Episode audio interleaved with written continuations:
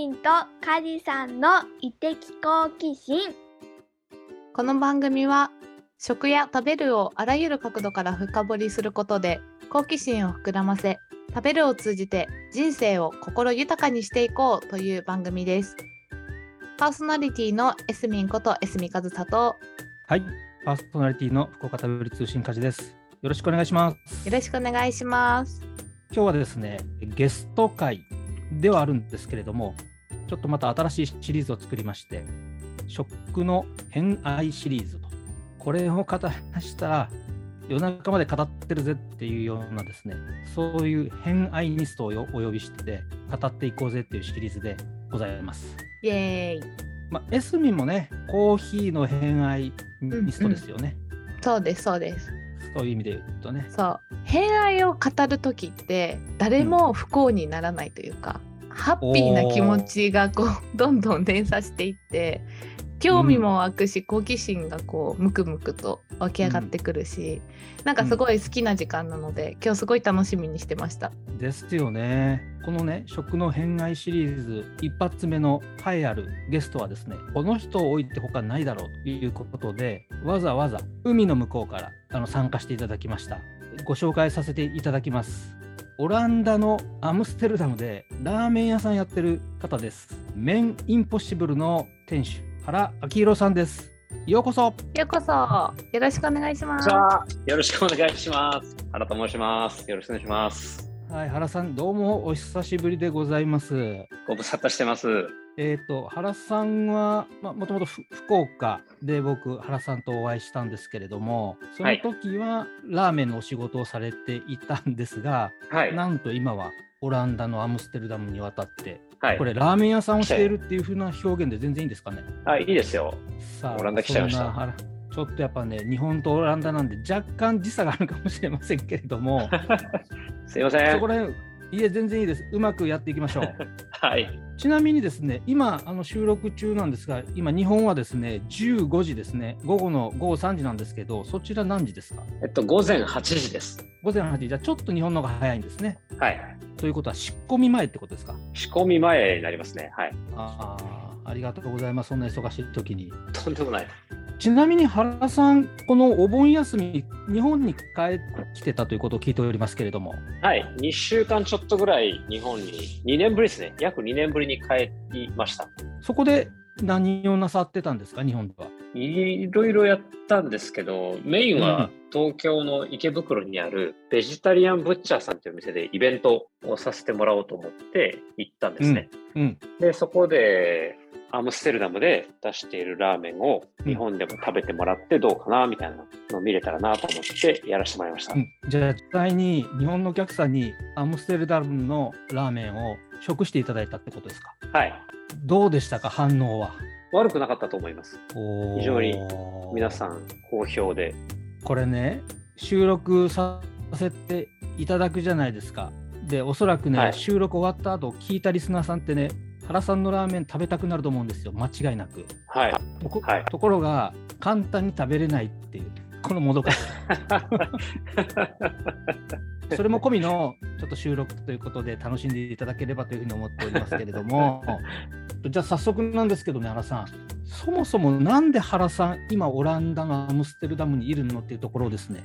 かいつまんでそこら辺の経緯も含めてちょっと自己紹介をお願いしてもいいですか？はい。わかりました。ありがとうございます。もともと日本である豚骨ラーメンのお店で仕事をさせてもらってたんですね。お店の名前に数字の1がつく福岡出身の豚骨ラーメンのお店、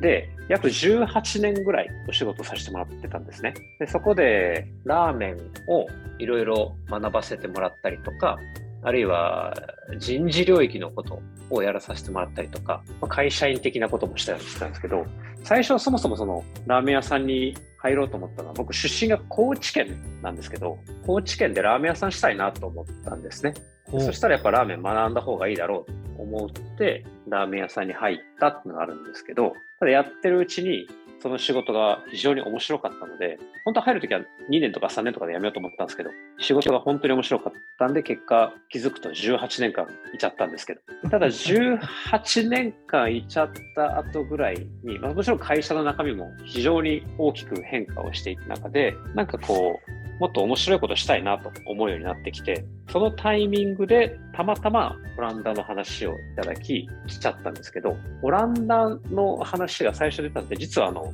ラーメンよりも先に子供たちの教育環境を変えたいっていうところがあって、そこで出た話だったんですね。なので、もともと最初はいわゆる教育移住みたいな感じの側面が大きかったんですけど、一方でじゃあ行くと決めたけど、仕事何するのみたいになった時に、何すってかなと思って、やっぱ僕ラーメンが大好きなんで、ラーメン屋さんしたいなと思って、とこっちにオランダで一回リサーチをして、うん自分で来てですね、一人で単身渡ってきてリサーチをして、あ、やれそうだなと思ったので来ました。すごい。これが いつぐらいの話？これが2019年に決めて渡ってきたのが20年です。ちょうど本当にコロナが始まったぐらいの時に来たんですよね。来ようと思った時に、実はあの、チケットも取ってたんですけど、ロックダウン食らっちゃって、渡れなかったんです。で、渡れなかったけど、もう会社辞めちゃってて、うんうん。やることねえな、みたいな感じで、福岡の自宅の中で約半年間ぐらいニートしてましたけどね。その半年間は主に何やってたんですか？ラーメンの研究ですか？いや、本当にいいとしてましたね。家でまあラーメン作ったりもしましたし、うん。あるいはネットでいろんな情報を見に行ったりとか、うん。あるいは勉強したりとか、そんなことに時間使いましたね。もうね、これ聞いただけで、ラーメンの話よりも、なんでオランダ行ったのとか、オランダ行った後の苦労とかをね、めっちゃ聞きたくなるんだけど、これちょっと 後半にその話は少し置いといて、わかりました。はい、ちょっとやっぱラーメンのことについてお聞きしたいんですけど、はい。まずはですね、原さんが今オランダで作ってるラーメンがどんなラーメンなのかっていうのをちょっと説明していただいてもいいですか？はい。今作ってるラーメンは100%プラントベースと植物性の素材だけで作ってます。要は、豚骨とか鶏ガラとかも動物性の素材を使わずにラーメンを作っていて、で、しかも、と日本でいわゆるあるスープタイプのラーメンではなくて、ソースタイプのラーメンにしてます。だから日本的に言うと、混ぜそばとかが感覚的に近いラーメンになるかなと思うんですけど、いわゆる混ぜそばとはまた違いますね。へえ。ちょっとパスタっぽいイメージですか？あ近いと思います。うーんなるほど。それはなんかやっぱり欧州の食文化にフィットするのがそれだったとかなんですか？たまたまそっちにた感はあるんですけど、最初やっぱスープ取ったんですよ。野菜だけで、プラントベースだけで。だけどどうしてもやっぱ豚骨とか鶏ガラの美味しさにはかなわなかったんですよね。なんかパンチが足りない、物足りない。ロジックで考えておけば当然で、イノシン酸が植物性にはないので、うまみの掛け算がしづらいんですよ。なので、考えを変えて、もっと濃縮して、で、やればパンチ出せんじゃないのかな、みたいなところがあって、こっちに行き着いてるって感じがあります。なるほど。そうすると、たまたまいいなと思えたのは、やっぱこっちの方、アングロサクソンの方々って、すするのが NG なんですよね。うんうんで、それが嫌だからラーメン食べないっていう人もいるんですけど、このラーメンならば別にすする必要もないので、まあよかったなって感じですね。味を追求した結果すごくこう文化としてもフィットしたみたいな。はい。へそこに行き着くのに試行錯誤があったんですか？それともある程度仮説立ててて多分こうだろうなみたいなところだったのか。どちらかっつったらどっちですか？えっとですね、じあのこのメニュー自体は、僕あのこうやってオランダに渡ってきて、メインポッシブルっていうブランドを M&A で引き継いでるんですよね。なるほど。その前のオーナーさんが考案してくださってたものをといただいてる感じなので、メニュー開発に関しての試行錯誤で言っていくと、まあまあ今もブラッシュアップとかしてるんで、ちょこちょこやっていますが、僕はなんかこう引き継がしてもらってる感じが大きいですね、今は。なるほど。ビーガン向けのラーメンみたいなコンセプトだったってことですか？そうです。ただ、えっと、ちょっとニュアンスが難しいんですけど、うん。ビーガンの方向けの商品は全く作ってなくて、あの、素材はプラントベースで作りますけど、うんうん味が持ってきたイメージは家系とか二郎みたいな濃厚こってりした味わいへだから、実はお店のターゲットってビーガンの方ではなくて、うん。ビーガンのパートナーの方がいるノンビーガン、いわゆる普通のパートナーの方がターゲットなんですよ。だからその方ってお肉も普段食べるから、うん。だから、えっと、ただ外食しに行こうってなった時に、パートナーの方がビーガンだったら、やっぱビーガンのお店に行かざるを得ない。うんあるいは、えっと、普通のレストランに行ったとしても、そのパートナーの方はオプションでビーガンを選ぶみたいなことが多いんですよね。でその中で、パートナーの方が、ノンビーガンのパートナーの方が、ビーガンのレストランに行った時って、満足しないわけですよ。僕も何軒か行きましたけど、ヘルシーとか、あっさりとか、野菜だけみたいな感じ。だからテイストレスなんですよね。うんでもやっぱ食べたいじゃないですか。二郎系の味とか、家系の味とか。もっと言っ豚骨ラーメンとかも食べたいじゃないですか。それをプラントベースで表現したらいいんじゃないかって言って、前のオーナーの方がやってくれてたんですよね。それを引き継いで広げてるっていう感じですね、今。ちなみに、原さんはどっちが好きな感じですか？どっちが好きなっていうのは、こってり系とさっぱり系でいくと。僕、両方好きなんですよ。これ、あの、ラーメンの話にちょっと変わってきちゃうかもしれないですけど、うん。バランスがすごい大事で、ほなんかこってりした時の、その、美味しいバランスとかあるじゃないですか。で、あっさりしたらあっさりした系でのバランスってやっぱあると思っていて、う。うん例えば分かりやすく言うと、麺が、例えば、超こってりしてるスープ、天下一品とかのスープみたいなものに、博多の極細麺が入ってると、麺が負けちゃうわけですよ。ああ。そうするとこれバランス良くないなと思ってあんまり好きにならないんですけど、でも、えっと、家系の中太麺みたいなのが、あの家系の血油がたっぷり乗った美味しいスープに入ってるとすごいマッチングしますよね。うんうんうんうんうんうん。とか。で逆にあっさり側に来た時に、クリアな透明な透き通った鶏ガラの醤油ラーメンとか塩ラーメンとかに、極太の麺が、つけ麺に入るような極太の麺が入ったら、逆にスープが負けちゃうじゃないですか。確かに。だからそこは、やや細いめのつるっとした麺が入ってれば美味しいので、だからどっちが好きですかって言われたら僕、そのバランスが整ってるのが好きなので、なる。両方好きなんですよね。ラーメン全部が好きなんですよ。なんかそういうさ、すごくその食にこだわる人に会うといつも聞いてみたくなるのがですね、はいちっちゃい頃からはい。例えば味覚とかそういったものにすごくこだわった感じだったんですか？細かくこだわってはないんですけど、美味しいものをとにかく食べたかったんですよ。おもうなんか、美味しくないもの食べた時って、めちゃくちゃなんかアンハッピーになるじゃないですか。うん お腹いっぱいになってるのに、あの、美味しくなかったなってなると、お腹はいっぱいなんだけど、口が物足りてないっていうか、あの感覚がね、すごい嫌いで、だから自分で美味しいもの、そこからなんか作り始めちゃいましたよね、やっぱね、子供の時から。へー。えいやなんかこれぞまさにラーメン偏愛ニストだなと思いながら聞いてたんですけれど。そのなんかバランスの取れてる取れてないみたいなのって今すっごい分かりやすい例を示してくださったと思うんですけどあのラーメン、偏愛までいかないんだけどそこそこ好きみたいな人がこのバランス感みたいなのを探るポイントとかあったりするんですか？あの、ラーメンうんだけで話をしていくと、探らなくていいと思ってて、あんまり。へー。うん。食べて、美味しかったか美味しくなかったかっていうだけでいいんじゃないのかなと思ってるんですよ。もう指向性だけでいいってことですね。うん。それが美味しかったら、多分バランス取れてるんですよ。うーんはあ。その人の、その人の中で。だから、食べながらかん、考えながら食べなくてよくって、感じる？うんあ、美味しいとか、うわ、この香りがいいとか、うわ麺のすすり心地うめえとか、噛んだ時のこの麺の食感最高とか、チャーシュートロトロとか、なんか感じればいいんですよ、食べ物って。いやこれめっちゃ大事。めっちゃ大事。僕は作りますから、作る側ですから考えて設計しますけど、ただ食べ手の人になった時にはあんま考えてほしくないんですよね。うんうん考えながら食べなきゃいけないラーメンとか料理って、なんか感じる場所が違うというか、うんうんうんこれなんだろう？みたいなのなんだろうって思ってもいいんですけどなんだろうって思った次に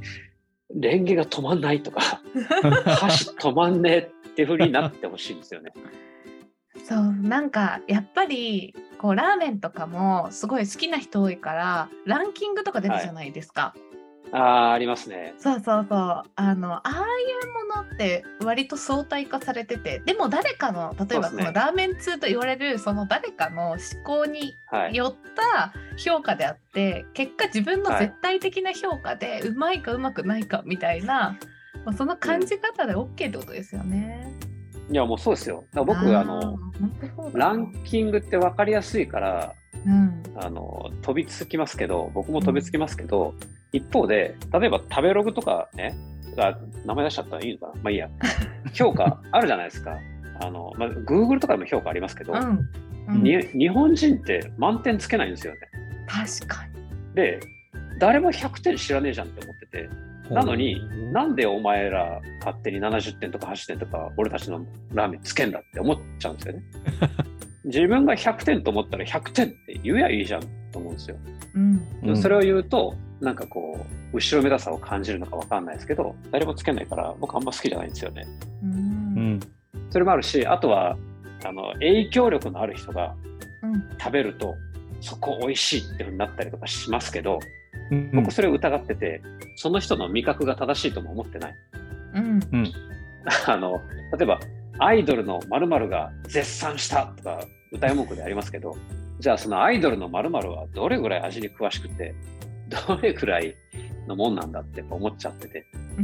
うん。まあすみません、跳ね返りなんで。だからそれは正しいとは思ってないんですよ。それなよりも、うんそれは参考にはなりますけど、もちろん参考にはしていいんですけど、自分で食べて美味しいと思うか思わないかでいいんじゃないかと思うんですよね。梶さんこれめちゃくちゃ異的好奇心っぽくないですか？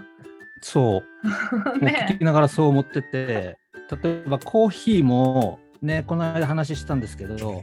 ぱそのうんちく語り出すといっぱい語れるんですって、コーヒーもワインみたいに。はい、はい、わかりたますだ。、ねそれで飲み始めるとね、全然楽しくなくなるっていうコーヒーの時間が。うん、それ、本質じゃないよねって話を、本当ね、あの先週ぐらいにしたところだったんですよ。ラーメンもね、本当、語る人語りますし、やっぱ語れるだけの歴史も、それからなんていうの、うんその広がりもあるし、語れちゃうんですよね。うんありますね。うん語れますでなんか語れるとかっこいいみたいなところもあったりするんですけど感じろってことですね。はい。そもそもの僕の気質もあると思うんですけど、知識をいっぱい知ってるとかで、マウントを取ったりするのって全然好きじゃないんですよね。うんうんはいはい。なんか逆にちっちゃいとしか思わなくて、それこそラーメン、コーヒーもそうかもしれないですけど、ラーメンなんか特にこう、進展がもてはやされるじゃないですか。あ今年の進展の大賞みたいなうんうんうん。のがあったりとかして、あるいは、どこそこのお店食べた？いや、まだ食べてないみたいなのが、あるあこうなるんでしょう、ラーメン好きな人にとっては、こう、ステータスになるというか、あるんですけど、なんかそれ別にあんまハッピーじゃないなと思ってて、最初ラーメン食べ歩き始めた時とかは、やっぱりこう、新店に行かなきゃとか、うん。ご当地ラーメンあんなとこにあるから行かなきゃみたいなのがあって、当時90年代とかかな。大阪に住んでた時に、バイクに乗って福岡に豚骨ラーメン食べに行ったりとかしましたけど、すごうん、ただラーメンが好きだっただけなんでね、行ったんですけど。ただ今になって思えば、うそんなよりも、例えば10年続いてるお店とか、20年、うん30年続いてるお店を愛してる人が周りにたくさんいて、で、そのお店が成り立ってるみたいな方が僕素敵だなって今思ってるんですよね。確かに。そこには、そのもちろん競争もあるんですけど、あんまり競争とかどうでもよくって、ハッピーになってる空間を作ってればいい。うん僕その食べる通信で知ってる人が作ったものを知ってる人として食べる知産知る症っていう言葉で地産地消っていうことを広めようとしてるんですね。はい。作った人と食べる人が顔見知りになってるっていう状態なんですけどそれって何に変ヒントを得たかっていうとまさにあのラーメン屋なんですよね。あ、例えばまあ、要は、はラーメン屋の親父の顔を知っていると。で、ラーメン屋の親父も、その常連客の顔を知ってて、あこの親父が作るラーメンはうまいんだよねっていうような、要はそういう関係性って、味を飛び越えてるじゃないですか。うん、もうその店の雰囲気も好きだし、場合によっては親父の人格も含めてもうファンになっちゃってるみたいな。はい。そういうイメージで農家さんと消費者がつながるといいんだ、うんいいいいのになっていうふうにまあ思っているんですけど、まさにはいラーメン屋ってそういった世界観っていうか、そういったお店が日本各地にあるじゃないですか。ありますね。そう。だからまあそこもやっぱそのラーメンの一つの魅力かななんて思ったりするんですよね。汁酸汁症が実現できているのがラーメン屋さん、まさに、まさに。うん、っていうのはありますね。うんもうラーメン界で有名な言葉があってですね、ほラーメンは豚柄、鶏柄、人柄が入るっていうんですよね。おほいただきました。でもこれまさに、あもう本当にそうだなと僕も思ってて。うーん。でここれ、れその感じたのは、それこそその、日本で150店舗近く運営していたお店で、うん同じレシピで、うん同じ商材で商品を作っていたとしても、やっぱり違うんですよ、へえ。味が。同じにならないですよ。もちろん、ストライクゾーンは外さないですよ。うんあちゃんとストライクゾーンの中には入るんですけど、違うんですよね。なるほど、いいですね。豚柄、鶏柄、人柄。いや、いいですね。はいこれもうね、ラーメン界では有名な言葉です。そうなんだおーはい。そうあの結構、まあ、ラーメン歴史歴史っていうかね日本の食文化に根付いて長いと思うんですけどあの、はい醤油塩豚骨、うん味噌うんのこの、はいはいなんか四大味覚というかこう味ベース味みたいなのがあって、まあ、そこからうんうん家系とかそれこそ二郎系とかなんとか系は出てきてるんですけどこの4つのベースが大きく崩れることがないのって、うんなんでなんですか、ああ、それね、明確な答えを持ってるわけじゃないんですけど、うんうん、多分こうだろうなと思ってるのは、いわゆる常識にとらわれすぎてる。へえパラダイムが変えれていないと思ってます、僕は。うんいや面白だい。多くの、多くの人って、ルールに従うのが好きなんですよね。うん多くの人って。だけど、あるイノベーターの人が違うと。ルールは従うもんじゃなくって、作るもんだって言って作ったのが、最初のいわゆる醤油ラーメン、味噌ラーメン、塩ラーメン、豚骨みたいなカテゴリーだと思ってるんですよ。うんでそのカテゴリーの枠の中、もちろんその枠の中もめちゃくちゃ幅があるので、うん塩を一つとっても、岩塩と海塩で作ると味が違うし、うん。あるいは産地によっても味が違うし、醤油なんかもっと幅広いし、味噌も広いし、だからその枠の中で囚われちゃってるから、そこだけなんだろうなと思ってるんですよね。豚骨にしても、あの、豚の部位によって出る味が違くて、頭だけで取る豚骨とかと、げん骨っていう、うーなんですか、くるぶしとか、あるいは背骨の背柄とかで取ると、同じ豚骨でも味が全く違うんですよ。えー、面白い奥深い。あるいはその取り方も浅く取るのか、しっかり取るのか、あるいは呼び戻して取るのかとかによっても全く変わってくるので、だからそのカテゴリーの中でも幅が広いから、そこにとらわれちゃうっていうのはあるかもしれないですよね。なるほどだから大枠はこのまあ4つとかっていうベースがあってそこからもうどんどん細分化しようと思ったらマニアックにいけちゃうもんだからそうですね。めちゃくちゃいけますね。これさ、俺聞いててデジャブになったよ、エスミ。うんあれなんか似たような話したなと思った。ら、コーヒーとほぼ変わりないじゃん、そう今のね話ってさ。いやー、それは本当にそうですよ。本当にそう産産地とさ、焙煎の仕方でもう何パターンもできるよって言ってるのと同じだって思って今聞いてましたね。ブレンドするとより複雑になってみたいな。いやー、そうです、そうです。本当に本当に。いやーこれはハマりますよね。作るのもじゃあすごいそうかだから店主さんたちってみんなめちゃくちゃマニアってことですねいやー、まあ人によるので、全員がうんそうとは言えないですけど、うんあの、ド変態はたくさんいますね。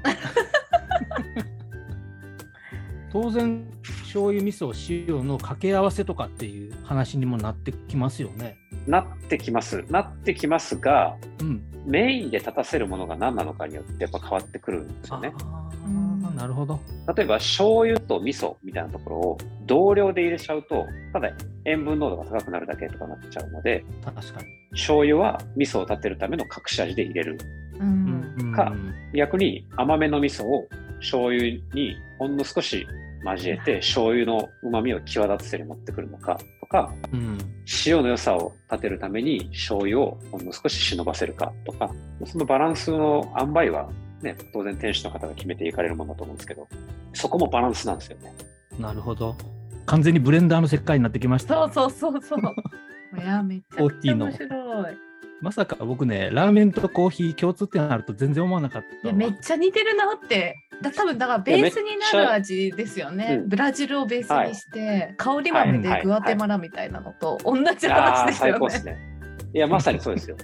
いやーすごいそういう視点でラーメンを見ることができると、例えばその仮に豚骨のお店に行ったとしても、豚骨に何をブレンド、どれぐらいの割合でしてんのかみたいな、まあ、そういったところにもこの興味が、うん。興味を持てるわけですよね、客としては。ね。はい。これ、ちなみにですね、コーヒーの場合だったら、お店の人にですね、どんなブレンドしたんですかって聞いたら、エスミンは比較的教えてくれる人多いですよっていう風な話してたんですけど、これ、ラーメン屋の大将に、どんなブレンドしてるんですかったら教えてくれますかね。次回へ続くよ。